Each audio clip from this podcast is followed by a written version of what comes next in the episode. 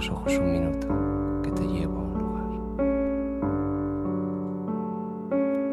El hombre que se enamoró de la luna.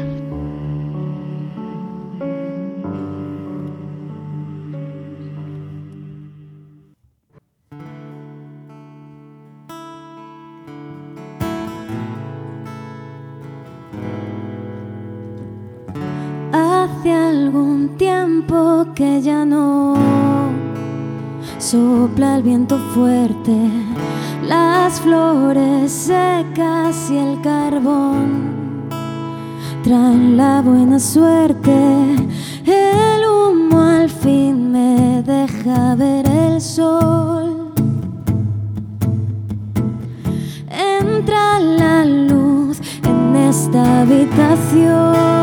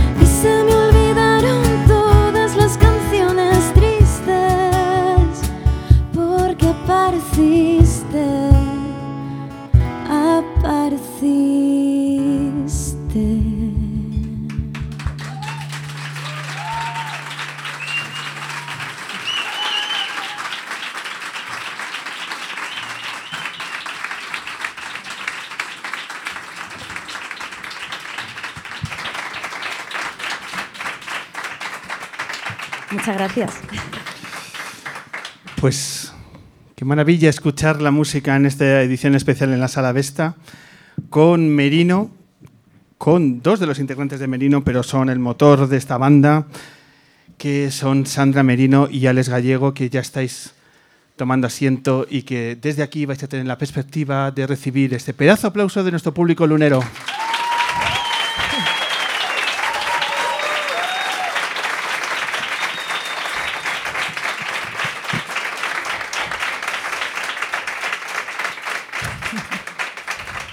Bien lo hacen, ¿eh? Qué público, ¿eh?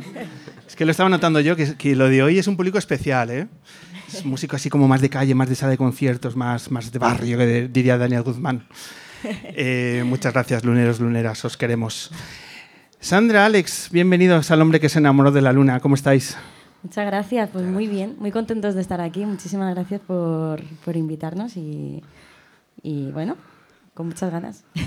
Estamos eh, dando espacio a la música. Por aquí han pasado, dentro de todas estas temporadas, 16 temporadas del Hombre Luna, han pasado grupos de toda condición, en todo momento, con diferentes puntos de su carrera. Y nos gusta mucho el que tenéis vosotros, en el que ya estáis dos, tres, bueno, más años de carrera, pero que se ve que es un proyecto que está tomando impulso, porque se nota que estáis haciendo eh, la toma de decisiones de una forma muy cuidada y muy respetuosa. Eh, contadnos qué es Merino, de dónde viene, cómo se cruzan vuestros caminos. Bueno, pues Merino es un proyecto musical que surge cuando, bueno, cuando nos conocemos Alex y yo allá por el 2016 En una sala también. en una sala, ¿sí? Para, ¿En cuál? El- ¿Cómo era? El, El Arte Rincón Nuevo. del Arte Nuevo. Yo tocaba un concierto yo sola con, con mi guitarra y, Y yo era el cumpleaños de mi madre y me escapé de él y Sí. fui a ver. y vino, vino a verme y, y ahí empezamos a hablar y, y, bueno, empezamos a tocar juntos, pero es verdad que hasta 2018-2019 no empezamos como a grabar el- nuestro primer disco y, y a formar un poco todo. Porque tú, Sandra, siempre has tenido la música como algo muy cercano, ¿no? Desde tu infancia. Sí, la verdad es que yo nunca me he planteado dedicarme a, a otra cosa y, y desde chiquitita a mí lo que me ha gustado siempre es cantar, es hacer canciones desde, pues, desde los 8, 9 años. Hay que ver qué canciones también, también te digo. ¿Por qué Pero- te ríes? Cuéntanoslo ahora mismo, estamos en momento terapia. No, no. ¿Qué canciones? Bueno, pues al, al final hablabas pues de lo que te interesaba, ¿no? Con esa. ¿Pero ya escribías tú las edad. canciones con sí, ocho años? Sí, yo no tocaba guitarra, pero escribía mis mierdecitas y le ponía melodía y las cantaba. En esa época hacía coreografías también. Ahora ya eso se quedó, lo, lo dejé atrás. ¿Se ha sustituido por videoclips? Sí. Ahora lo llaman TikTok, ¿no? Pero está todo inventado en realidad. Y, y sí, la verdad es que siempre la música ha estado ahí. ¿Y tú, Alex, eh, la música siempre ha estado presente o quizás la ingeniería ha condicionado también tu... Bueno, la ingeniería ha condicionado que llegara más tarde, ¿no? Por decirlo así. Presente siempre ha estado, al final en, pues en casa con mis padres o con mi hermano en el coche. Son, son momentos que siempre recuerdas de cercanía con la música.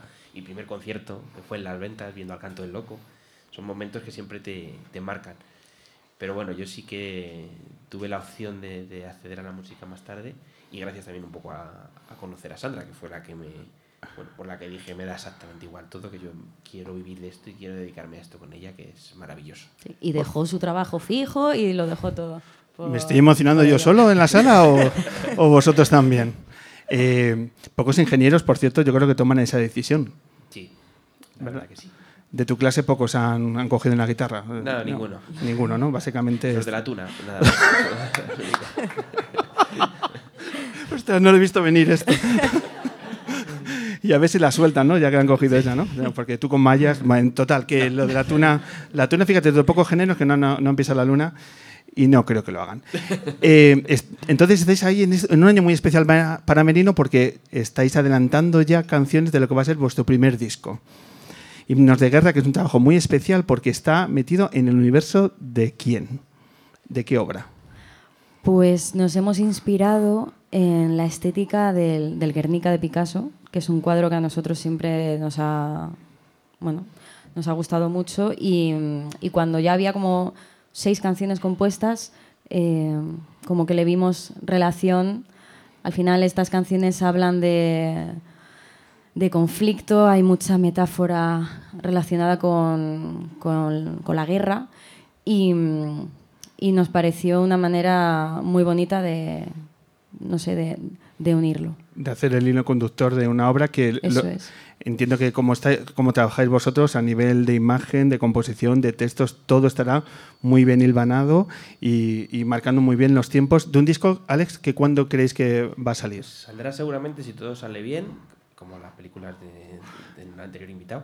Claro, esto es lo que planeamos. Luego ya lo que, Claro. Lo que mucho claro, con él nos deje la de los vida. plazos y de crear a- Pero en 17 años de la vida de Daniel Guzmán, vosotros habéis sacado 12 discos, 3 recopilatorios y 2 discos en directo. Eso, eso Claro, va a estar ahí. Llegará en septiembre si todo va bien y lo presentaremos en, en octubre también si todo va bien en una sala, bueno, que yo creo que la podemos adelantar de momento, que será la, el Teatro Eslava y eso estamos intentando. Entonces, bueno, con muchas ganas y al final, bueno, es un trabajo muy, muy duro que ha costado enlazar, que ha costado pues, darle forma y estamos muy contentos. En estos años de, de apostar por este proyecto, ¿cuáles son las fechas que para vosotros han tenido una especial importancia? No sé si las noches de, de Soul Out, en, por ejemplo, en el Teatro Lara, en, en Galileo, en Copérnico, en Madrid, u otras experiencias que habéis tenido que para nosotros, para vosotros, os ha podido marcar como puntos de inflexión en este viaje artístico. ¿Cuál podríais citar? Pues yo tengo en la cabeza dos, Yo también.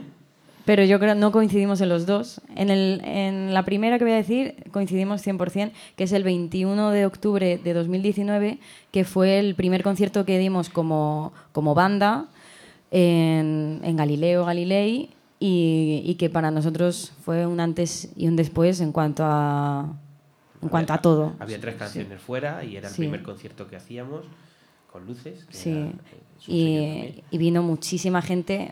Vamos, se, se llenó la sala un lunes eh, por la tarde. Y, y, vamos, para nosotros es sí, un día muy especial. Y luego yo tengo otro día especial que no comparto seguramente contigo, que es creo el 22 de febrero de 2020, jun- justo antes de que nos confinaran, que hicimos una sala eh, chiquitita de Madrid que se llama Contraclub, que para mí siempre fue muy especial porque he visto a, muchos artistas que me encantan en primera fila y, muy íntimo todo y, me ha encantado. Y fue la primera vez que nos cantaron. Pues no sé si, si había cuatro canciones fuera, pues, pues nos las cantaron. Y entonces para mí ese día fue como wow. Y, y tú ya pues di el... ¿no? Bueno, el segundo mío fue una barbacoa que hizo nuestro bajista. no, para mí fue Copérnico. Copérnico, sí. Este noviembre pasado, que, que bueno, pues fue mm, la gente cantando muchísimo, hasta el punto de perdernos tocando, porque además nosotros a la hora de tocar también vamos consecuencias, intentamos tenerlo todo también muy medido. Y bueno, pues yo me perdí unas cuantas veces de la emoción y de la sensación de. Claro, porque yo, venga, ¿no? Para que cantara el público. Y claro, el público iba al tempo que el público Eh, quería. Pero Claro. pues un, ba- un batería cuando se pierde, mm, como... No, se enteró postureo. él. O sea, John eh, se enteró él. El resto no... El resto. Bueno, ¿Pero tú cómo hiciste para salir del paso? sonreír, siempre sonreír. Porque el batería que pierda, quizás si se nota, si pierde el bajo, el bajo, ¿no? Nosotros, ¿no? El bajo. No, pero es verdad que la batería sí se lía, se lía una buena. Una buena, Se lía una ¿verdad? buena, eso, sí, se eso- pierde eso mucho. afecta. Sin presión. No, hubo que omitir Pero- cosas, pero nada. se- eh. Ok, quiero que también nos contéis una experiencia que habéis hecho hace muy, pocas, muy poquitas semanas en otra sala referencial de, de esta ciudad, en Moby Dick. Un concierto 100% accesible. Contadnos qué es esto de 100% accesible, porque eh, nuestro compañero fotógrafo Maqueda estuvo aquella Sí. noche en Moby Dick y me ha estado contando durante 10 minutos cosas que me han explotado la cabeza. Sí. ¿Qué es exactamente eh, lo que hicisteis, vuestro proyecto, cómo lo llevasteis a cabo? Y además, si nosotros eh, quisiéramos hacer una luna completamente accesible, ¿qué tendríamos que hacer? Bueno, esto lo hicimos en colaboración con Music for All y con Madrid en Vivo y la verdad es que ellos eh, en la, en la web lo, lo ponen que todos los eventos que se quieran hacer accesibles, contactando con, con- con ellos, que de hecho nosotros lo vamos a hacer para, para futuros porque nos pareció que, joder, que todo el mundo pueda disfrutar de un, de, de un concierto. Para, o sea, nosotros hicimos el concierto tal, tal cual. Claro, o sea, el valor principal de eso es hacer un concierto tal cual es y que llegue a cualquier persona, independientemente de las capacidades que tenga, como es. Claro. O sea, no, no tener que adaptar el show a nadie, sino que cualquier persona pueda percibir un confeti cayendo encima, que pueda percibir una melodía, una persona sorda pueda sentir en el cuerpo con mochilas vibratorias eh, un bombo, una, una melodía de Sandra, un golpe. Sí. Y bueno, y sumado a subtítulos que se generaban en directo también, que cuando Sandra cantaba se iban añadiendo. Sí, eso es. Hubo una tele con subtítulos, como dice Alex, que no solo es que estuvieran las letras de las canciones, que ya eso es genial y mola un montón, sino que todo lo que yo iba diciendo a tiempo real se iba, se iba escribiendo eh, automáticamente. salía, eh, Sí, o sea- Coño, se me ha caído la guitarra. Coño, se me ha Sí, caído sí, la sí, sí. guitarra. O sea, y, joder, pues es una pasada. Y luego también hubo dos intérpretes de, de signos y también mochilas vibratorias, que es lo que más le gustó a Alex. Sí, somos la leche. Que de hecho se puso a tocar la batería con, con una mochila vibratoria y dice que lo sentía todo. ¿Qué es exactamente? Bueno, es un dispositivo que va conectado al, al, al- al aparato auditivo de los sordos y también al cuerpo. Entonces, a través del aparato le amplifica lo que está sonando y a través del cuerpo pues él nota la vibración del bajo, de una guitarra, del bombo, que mira lo que más me gustaba. Entonces, bueno, pues es- potencias un poco las sensaciones.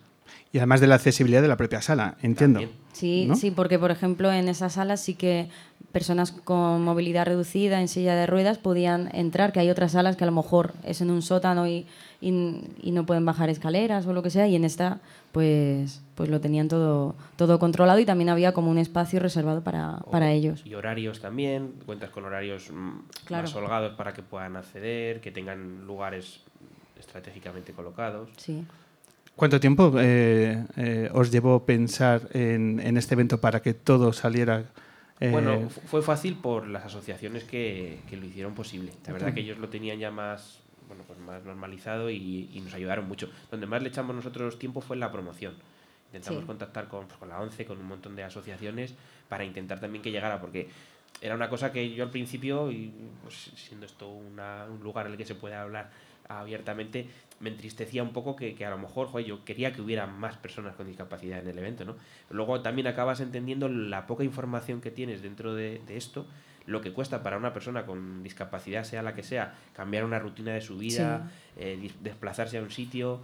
Pues bueno, nosotros sí que pusimos una entrada simbólica, que era de 3 euros, pues para evitar que no se sacaran y luego la gente no fuera. Pero, pero también entendimos mucho de lo poco que sabemos acerca de, de todo este tema, ¿no? Claro.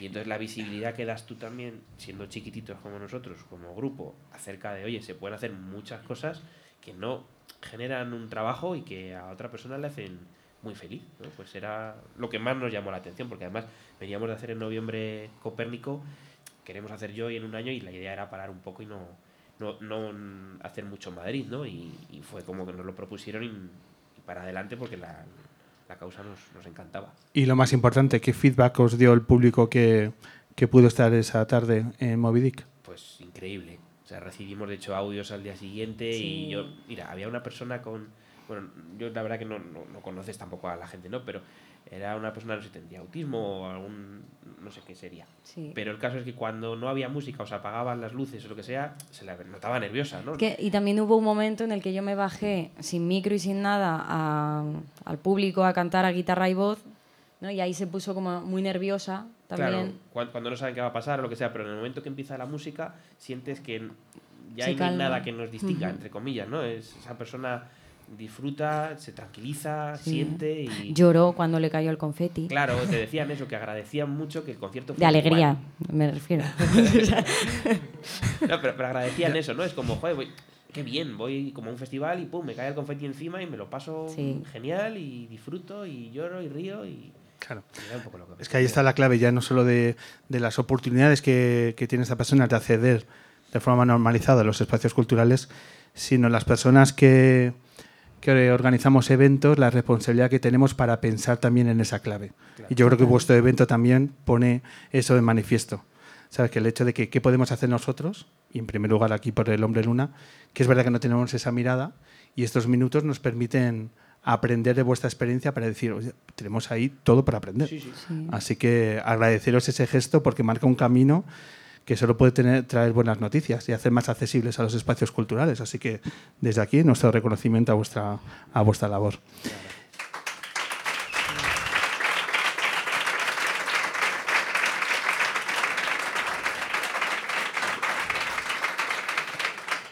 Contadnos antes de retomar las dos canciones del acústico, fechas, cómo podemos estar atentos a vuestra actualidad, a todas las cosas que siempre estáis eh, pensando y diseñando. Contadnos cómo son. Pues estamos ahora acabando nuestra gira de, de salas que llevamos desde octubre con, con ella y ahora pues nos queda el 31 de, de marzo vamos a estar en, en Valencia, el 6 de mayo en Barcelona y sé que también vamos a Badajoz, A Granada, a Granada.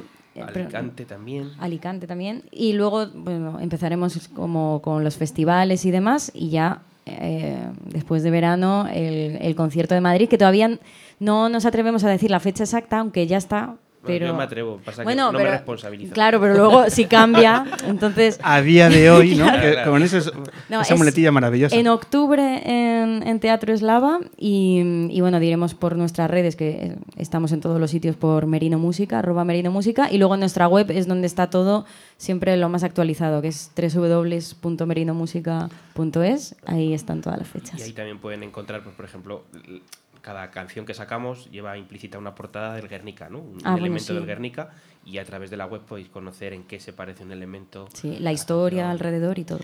Es que muy atentos a sus contenidos porque lo explican todo muy bien y de una forma muy clara y muy creativa. Así que me encanta el hecho de cuando te pones a bucear en vuestra, en vuestra trayectoria, toda la información que tenéis, es que da gusto bucear por la información, por cómo lo tratáis y también cuidáis ese detalle que ni mucho menos todas las bandas lo hacen con, con ese cariño y con ese tiempo y que se nota que le, que le dedicáis.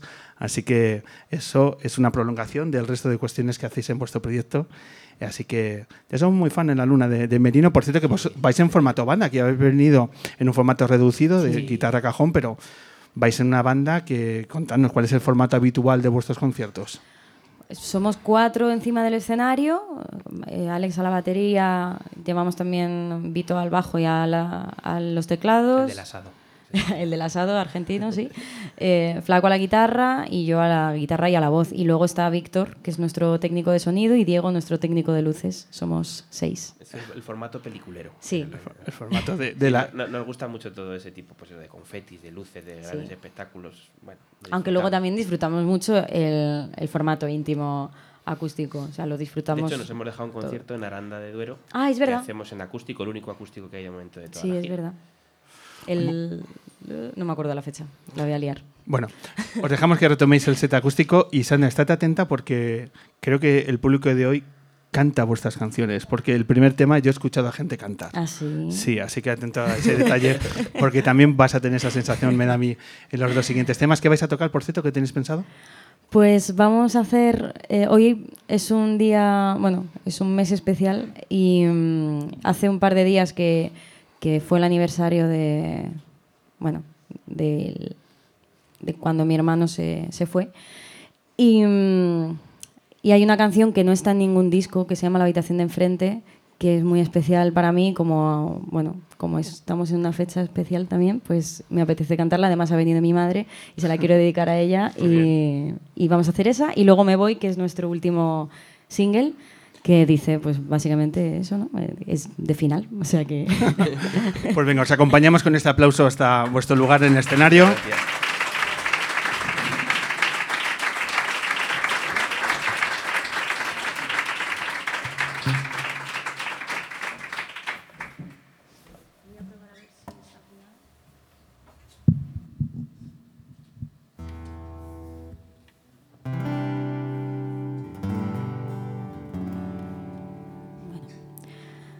Pues esto se llama La habitación de enfrente.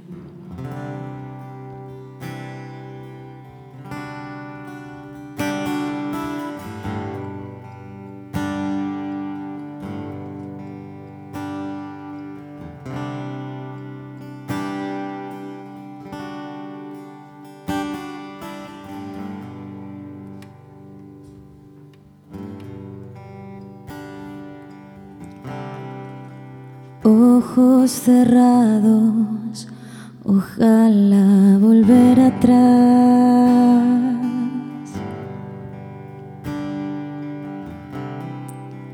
Entro en tu cuarto y todo ha cambiado. Tus libros, tu ropa, ¿dónde están? ¿Dónde están?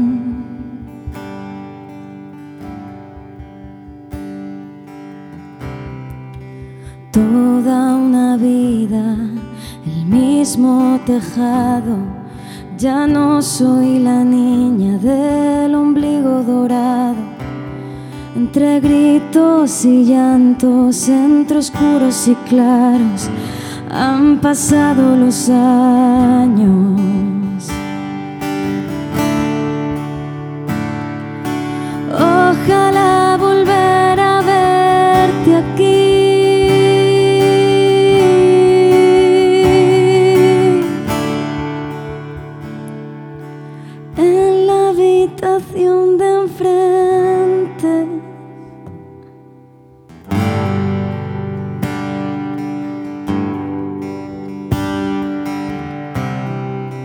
Abro el armario y siguen colgados tus antiguos garabatos. Me tumbo en tu cama y me sobra el espacio. Lo daría todo por poder llenarlo. ¿Dónde estás?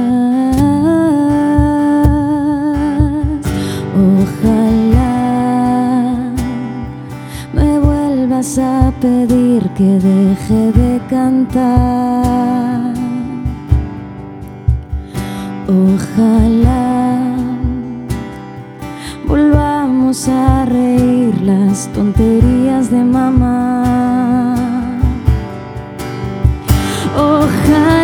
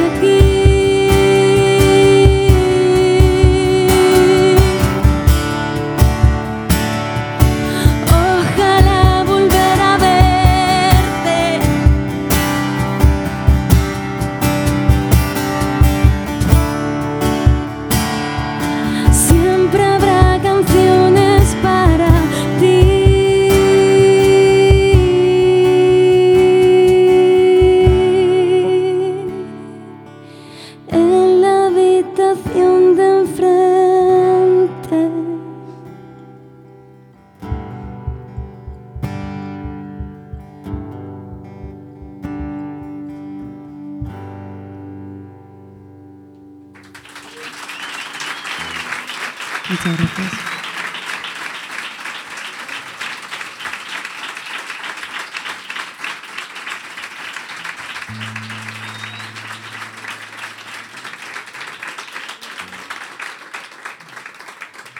Muchas gracias.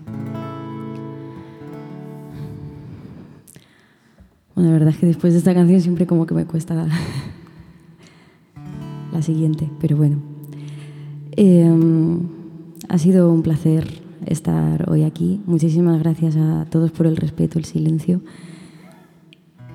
y, al hombre que se enamoró de la luna, por supuesto, por invitarnos. Y nada, esto se llama Me Voy, es nuestro último single y habla de cuando estás en un sitio donde no estás muy feliz, no estás muy bien y bueno, y te quieres ir de ahí, pero no tanto centrándote en lo que dejas atrás, sino en todo lo que viene. Así que ojalá os guste. Muchísimas gracias.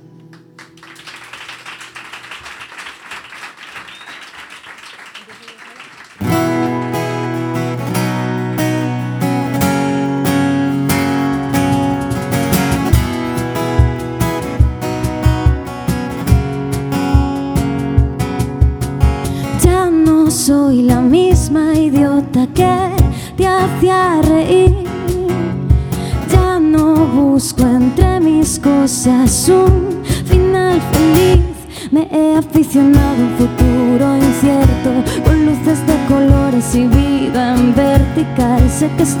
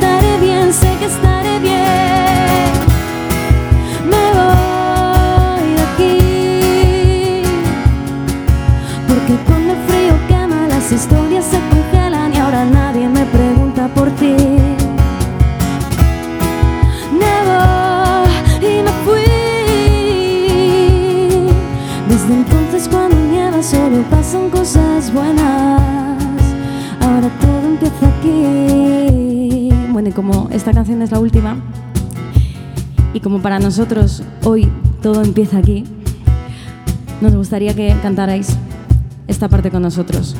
¿Os apetece? ¿Sí? ¿Estáis preparados? Vale, es súper fácil. Dice así. Todo empieza aquí, todo empieza aquí.